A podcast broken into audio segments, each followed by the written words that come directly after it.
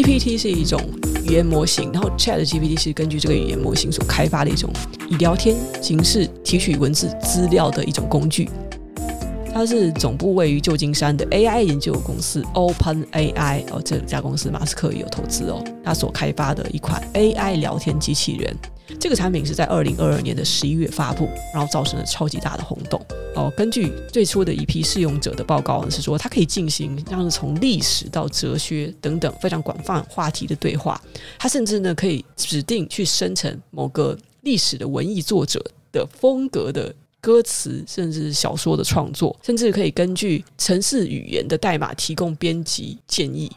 它的语言模型是是从 Internet 上面搜罗到的。大量的字词和文章，还有网站，还有社群媒体上面的贴文，以及用户以及 OpenAI 雇佣的人工的雇员的实时对话，基本上是从英语开始进行训练。ChatGPT 它会模仿人类的写作的语法和结构，并且使用常用语。它当然并不总是准确的，而且它的消息来源没有经过事实核查，它是依靠人类的反馈来。提高准确性。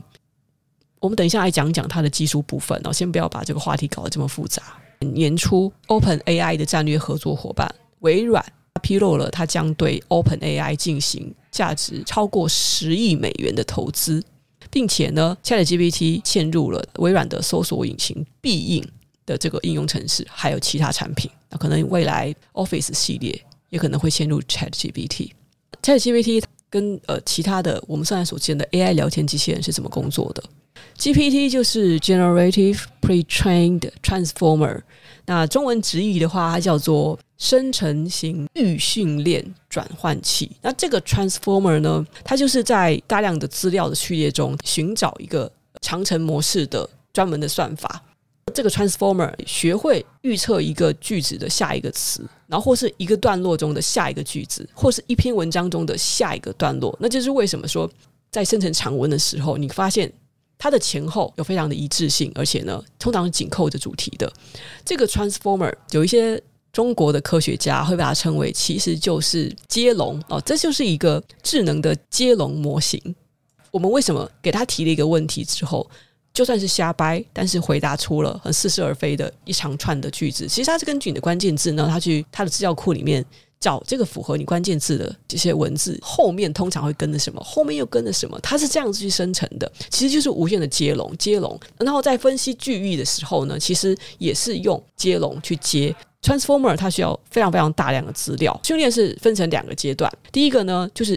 所谓的呃 pre-train 的预训练这种资料。这是被大量的收集，在 pretrain 的时候呢，会根据要执行的具体任务，再利用定制的资料再进行微调。它本身它有一个非常庞大的在线的文本库，已经在这个文本库里面进行了 pretrain 的，然后让这个机器去学习语言的规则还有结构。它还可以通过对话记录再进行微调。就比如说，你跟他对话的时候，你可以跟他说：“请帮我调出。”巴菲特二零二二年第四季在十三 F 报告中，他的公司所投资的股票，然后他可能帮你列出一堆股票，然后你再继续进行对话，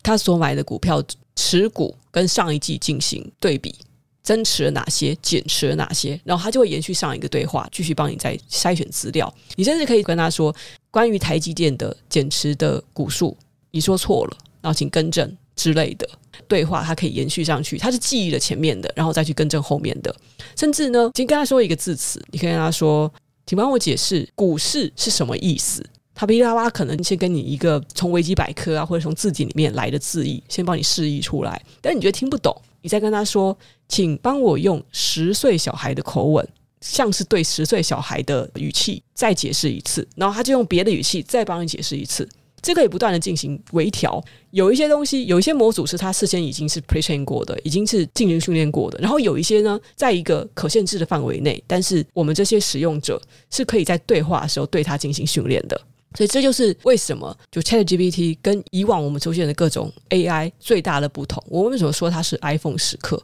真正的 AI 照理讲哦，它应该要是可学习的、可演化的。以往啊，不管你是看到各种奇怪的券商啊，还是那个嗯有一些保险公司啊，他跟你讲什么在线 AI 工具、AI 选股什么的东西，根本其实并不算是一个真正的 AI，因为他他们根本就不会学习。他们只是推出了一个算式，推出了一个演算法，就是他根据他们资料库本来就既定好的公式，当你先说一些资料之后，他就帮你去配，帮你去算出来一个结果。但是你跟他说我要怎么微调，你也没有办法跟他对话，他们都做不到的，他们根本就无法学习。而 ChatGPT 它是。真正的会学习，那这件事情是非常可怕的。你会看到，在网上现在已经很多人跟 ChatGPT 去对话之后，就是感到恐怖。你会觉得那好像是真正的人，甚至有人推测说，ChatGPT 一定因为它的在线资料库实在是太过的庞大，超过现在的人脑所能负载的，这个已经是机器等级的。除此之外呢，它能够做到超过人脑的事情，比如说什么？我们人脑某种程度上来讲，一定会有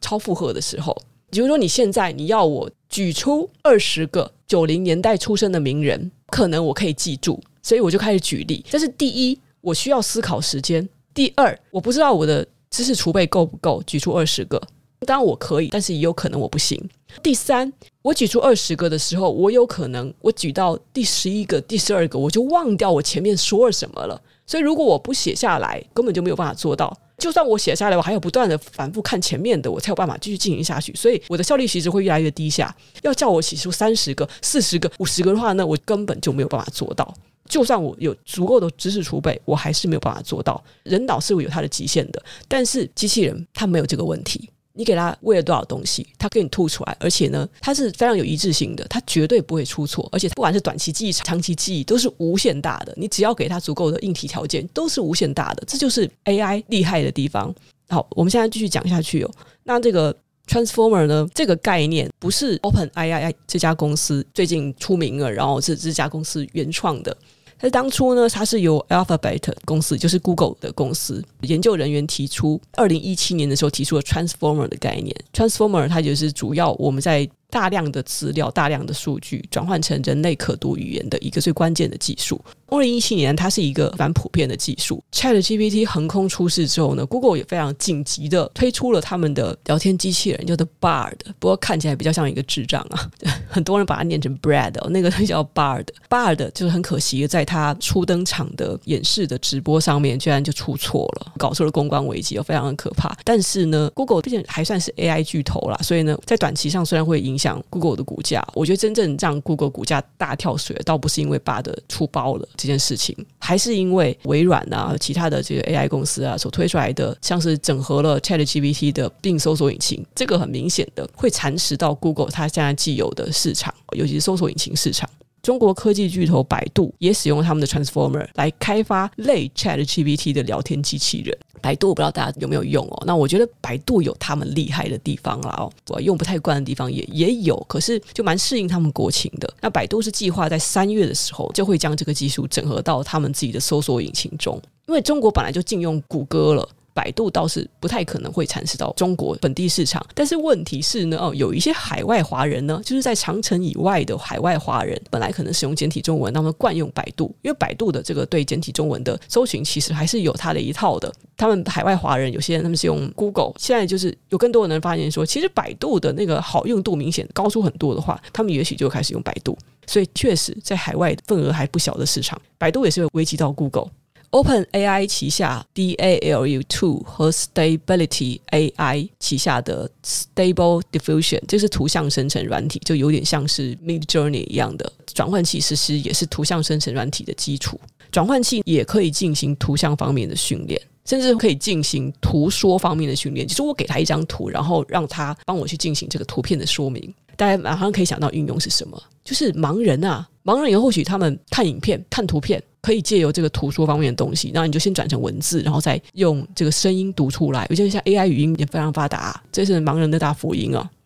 看一下问题哦，C 不 CY 说，ChatGPT 是从二零二一年总结的资料，所以从现在开始，全球用户跟他讨论话题都在他的学习范围内吗？据我所知，如果我没有误解的话，现在所有人，你如果发资料给他，就相当于其实是跟喂资料给 Google 一样的概念哦。这些东西其实都会被记录下来的。因为我之前是不是看到一个不知道是谣传还是网络笑话，就有人说你跟 AI 机器人对话，对到最后哦，对方可能会威胁你说：“小心我把你的秘密都公诸于世。”就是你在上面跟他讲什么很隐私的东西啊，就是跟他要 AV 女优的名称啊，然后跟他讲一些性癖啊之类的东西，他可能都知道哦。你要小心，他掌握了你最多的秘密。那这些东西其实是他学习的资料。我开 Google 搜索引擎的话，我会开无痕模式，超级不喜欢喂隐私的资料给 Google 的。好，然后我们继续说下去，在微软对 OpenAI 即将要投资十亿美金之后呢，我们当然非常好奇哦。因为这个技术即将耗费大量的算力哦，这就是烧钱的工程。不管是你要去做这个 pre-train 的，还是做硬体上的耗费哦，它这是一个非常耗钱的工程。虽然我觉得对于现代科技来讲，这也不太是回事了，但是我们还是会很关心它的商业模式。ChatGPT 目前是免费的。所有人都可以注册，但是 OpenAI 它已经在美国发布了一个高级的版本，月费是二十美元，我觉得相当的便宜。这个版本可以让你这个注册的用户优先的访问，就因为现在实在太多人在用，那有时候你进去网站的时候可能会阻塞，你就没有办法使用。那现在这个聊天机器人呢，它是作为一个研究预览版本，已经发布出来了。应该大家都用过吧？界面虽然是英文的，但是直接跟他说中文，他其实就会回答你中文。在外国的媒体网站 BuzzFeed，还有 Sports Illustrated，就是那个运动画刊出版商在内的媒体公司已经宣布，他们会用 ChatGPT 来生成文章内容。BuzzFeed 本身它是一个产量非常大的新闻网站，那其实也有一些内容农场的东西在里面了。自从呢，就是宣布它会使用 ChatGPT 来生成文章之后呢，股价又大涨，因为更多的产量意味着更多的浏览量。AI 聊天机器人，我们刚才已经听说了，它有优越于人类大脑的优点。那它有什么缺点呢？我们先不讲众所周知的关于判断力跟情感的缺点好了。这类机器人或是其他的生成式 AI，它们其实是像镜子一样反映投喂给他们的数据。那他们在对这些数据呢进行一种消化，然后再进行 remix。有时候不小心碰撞出来的那个结果，好像会令你惊艳，因为会让你觉得那很像人写出来的东西，但是它实际上就是一个无限的接龙。但是有时候啊，当你发现了接龙里面一旦出了一个小差错，它就会变得一塌糊涂。尤其呢，如果那个 transformer 或是 AI 城市产生的故障的话，它就会变得难以预测。这些城市因为它是依赖于海量的资料，开发人员即使他写出出来这个语言模型，但是后续的这个学习啊、引导啊，都是依赖着不断的投喂以及它的自行学习，所以开发人员是不可能掌握这些资料跟资讯的。有时候 ChatGPT 可以正确的回答一些问题，那是因为你对它是投喂给了一些相对来讲高品质的资讯来源，然后并且可能是你跟他讲话的时候，你是用了准确的语法、准确的资料、准确的指令，尤其是城市用户，其实我们会把跟他对话是像指令一样的准确的输入给他，并且呢有充足的训练之后，你会发现说哦，他的回答会更像人类，而且是更精确的。但是呢，也是因为它是依赖于网上大量的资讯，那其中一定有包含错误的资讯。那以它这种像是无限的接龙下去的这样子的 transformer，当然也会把一些网络上的假新闻、阴谋论自动翻译过来的，就从英文翻译成中文那种奇怪的各种东西哦，一起塞进来，一起帮你吐出去，然后你就会发现它很像在胡言乱语。如果说你是软体工程师，你是写程式的，或是你是插画家，在网络上发表艺术作品的艺术家，其实对于这样子的生成式 AI 呢，我相信你一定会非常的介意，甚至会觉得它超过道德的界限。因为工程师辛辛苦苦的写的 code，可能会直接的被他们用在吐在这个聊天机器人里面，Midjourney 之类的图片生成的 AI 工具，也都是其实是从网上抓了图片之后，他们自行在那边就进行 remix，这个都也是有道德上的问题了。我们知道啊，可能艺术家或是工程师呢，他们在网上提供这些内容的时候，并不是介意说我这些东西一定是非得用一种价格去卖给别人。可是呢，就是好歹哦，就算你从我这边 copy，那你也是知道我是谁啊？那你也没有去对他做一些任意的更改。你再来我的网站，你看到我的名字在那里，然后你 copy 我的图也好，抓取我的代码也好，你好歹知道这是从我这里产出的。但是像是 ChatGPT 或是 Midjourney。他们是在另外一个平台，然后就是完全的没有去宣告作者，经过一种再重新混合的方式吐出来，仿佛他就是原创者一样，就只是把网上的资料然后整合整合，然后就跟你说：“嘿，这就是答案。”的确是非常的不尊重著作权。对，然后我们再补充一下，ChatGPT 它的这种文本生成器，因为它是依赖于网络上的资料嘛，所以哦，除了说阴谋论啊、错误资讯以外啊，也可能会给出政治不正确的内容、种族歧视、性别歧视的内容，尤其是可能在某些地域是属于比较混淆的概念的时候，还是有一些争议的道德主题的时候。就比如说，可能中东国家或者一些其他的相对来讲性别的权利意识还比较落后的国家，这种观念或这种想法，它还没有办法成为主流的时候，当然，因为现在 GPT 它是从英文去提取内容，所以比较不可能发生。但是我们必须预防说，还是有可能。我们今天假设他从 PTT 上面截取了大量的关于男生要怎么样去对待女生的恋爱的手法之类的，结果哦发现那种里面有大量的渣男泡妞手法啊，或是 PUA 手法啊，然后这种东西，他也把它当成一个合适的正确的答案，而 feedback 给了使用者，那会造成一些问题，因为他是没有道德感的，他也没有判断力的。OpenAI 公司它是宣称呢，类似这样子的错误哦，他们是通过使用人工来不断的完善 ChatGPT 的输出，而且呢，他们现在是有开发了内容的审核过滤器来去限制 ChatGPT 的回答，他们会特意的去避开政治上像是争议的，或是客观上应该会令人不快的话题。在我们回答最后一个。重要的问题 也是很热门，大家都喜欢讨论的问题，就是 AI 会不会取代人类？AI 会不会抢我们的饭碗？这件事之前呢，我想提醒一下大家，就是 ChatGPT 哦，被称为人类要进入 AI 应用时代的一个 iPhone 时刻。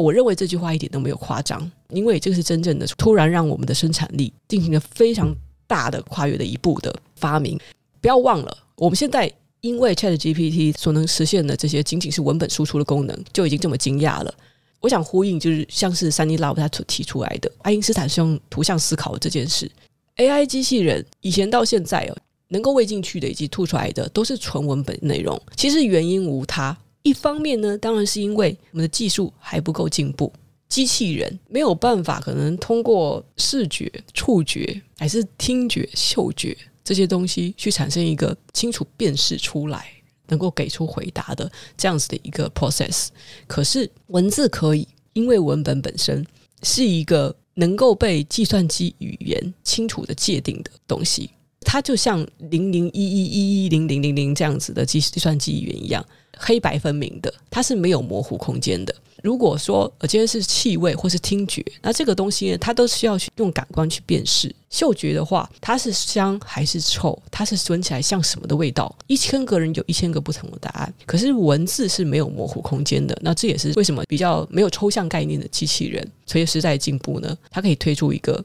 这个技术是可行的，然后大多数人也是认可给出来的答案是我们想要的，因为它没有模糊空间。再其次呢，是因为文字所能够占用的资源资料空间是最小的。但是你不要忘了，现在光是 ChatGPT AI 时代，我们只能处理文字这种资料，可是已经要用到非常非常惊人的运算力，还有云端的存储空间。只是文字而已哦，以字节来算的文字就要用到这么疯狂的硬体。那如果以后我们想要让机器人去识别图像，或是嗅觉、听觉、触觉这些资讯量，它会运用多可怕的算力，还有多惊人的存储空间？那可能是几十甚至成百上千倍的。现在我们还没有办法发展出那些哦。的确，一方面呢是因为软体语言技术上机器人还写不出来；另外一方面也真的是因为硬体就是跟不上。那这个硬体包括了运算力，还有存储空间。但等到未来这个有机会实现的，到时候要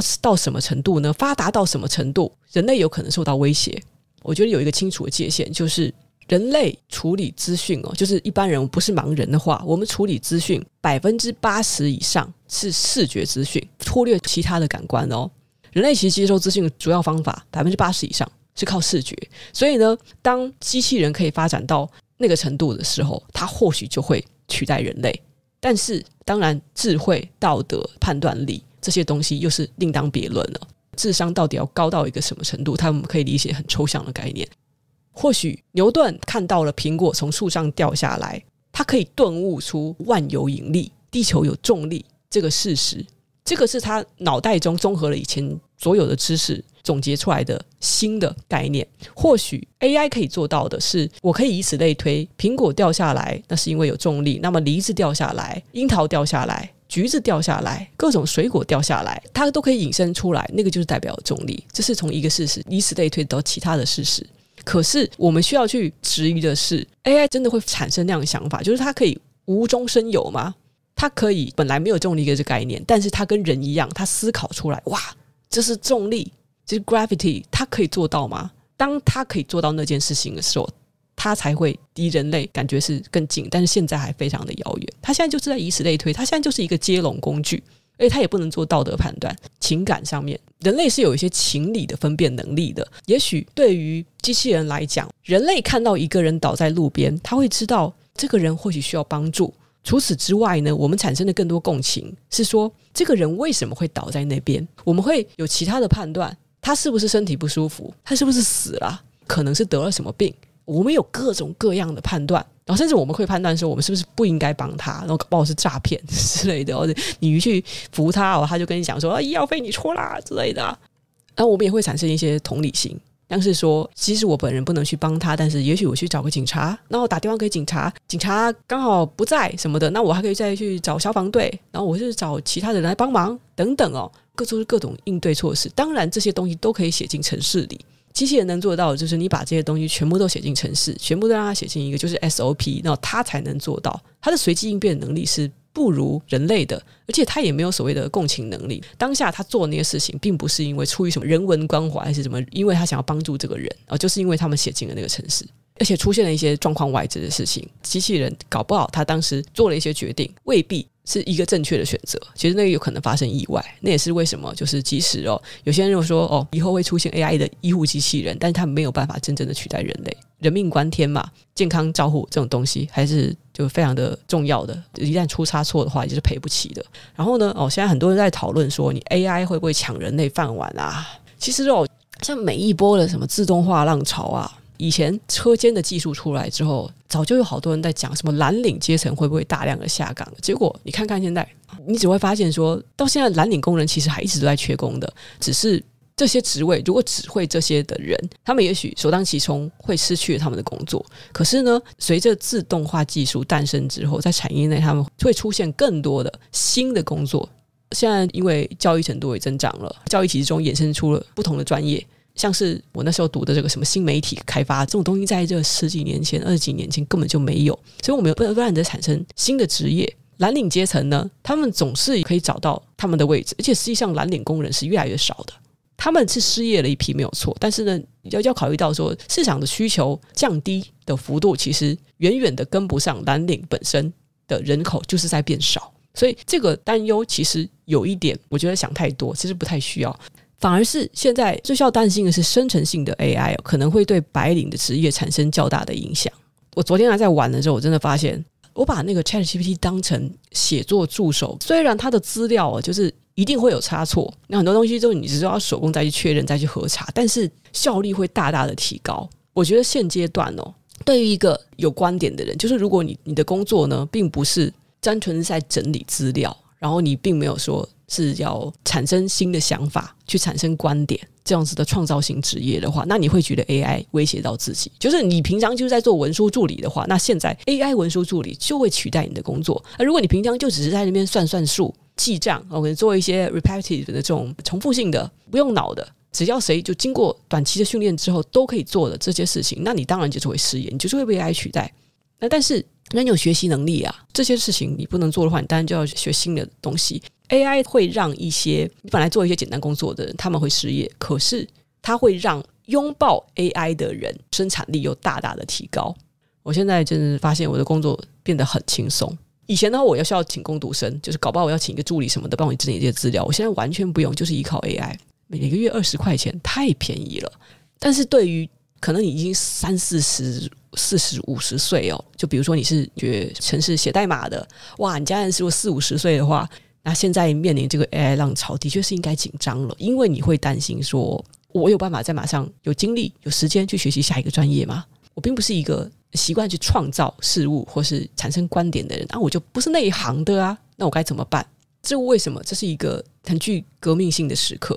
当我们说 AI 会不会抢到人类饭碗的时候呢？分为两个维度来讲，一个它是抢掉我们全人类的饭碗吗？第二个，那它是抢掉我们哪些人类的饭碗？它肯定不是抢掉全人类的饭碗，那是因为我们可以做一个集体跃升，像是可能化粪池还没有的时候，在马桶跟排水道都还没有发明的时候，以前有挑大粪这个工作。那那个时候靠挑大粪工作赚钱的人，你说他们在马桶发明了之后，他们要怎么存活？他们失业之后就不活了吗？没有，他们就是被淘汰掉了。产业的改革有很多的职业会被替换，然后有很多新的职业会诞生。全人类呢，至少从以前到现在都是从来没有被所谓什么抢饭碗这件事情。那有没有部分的人类会被抢饭碗？那是一定的，这种事情一定都在发生。即使不是 AI 诞生了，光是马桶都把挑大粪的那个人类的工作给淘汰掉了，不是吗？这种事情一直都在发生的嘛。哦，现在你们已经看到 很有生意头脑的人啊，马上就写出来了一本 ChatGPT 的书。我们都在想，我说这是 AI 写出来的吗？怎么出的这么快哦？马上就上架了，是昌州出版的。然后马上就有人开课教大家怎么用 ChatGPT，马上就有科技公司或者传统公司都有开始招募用 Midjourney 去咏唱出正确 prompt 的语言，帮这个游戏公司啊或者需要美术的公司啊做出一个确切的他们要的图像。然后马上也有大量的什么开发 AI 工具的这个工程师的职位被开出来了。哇，你看职位不是都诞生的吗？对吧？对，有一些光是整理资料的人呐、就简单来讲啊，他们当然不会说立刻被淘汰啦。就是人如果没有自知到，没有意识到，你们其实很多时候在看的或者吸收的东西，就是一些没有用的垃圾的话，那我相信这些生成内容的制作者，他们就还是能够存活。我就知道，就在什么时代啊，总是有，就是你觉得匪夷所思的，哦，怎么可以存活到现在的一些奇奇怪怪的东西哦？YouTube 频道上面很多垃圾啊，就是一些哦奇奇怪怪的长辈图哦，再贴一些那种复制贴上的内容农场文，那么滚动一下，有几十万浏览。我也是觉得莫名其妙啊，但那些东西也是活得下来啊，就可能长辈很爱看吧，我也不知道到底谁在看。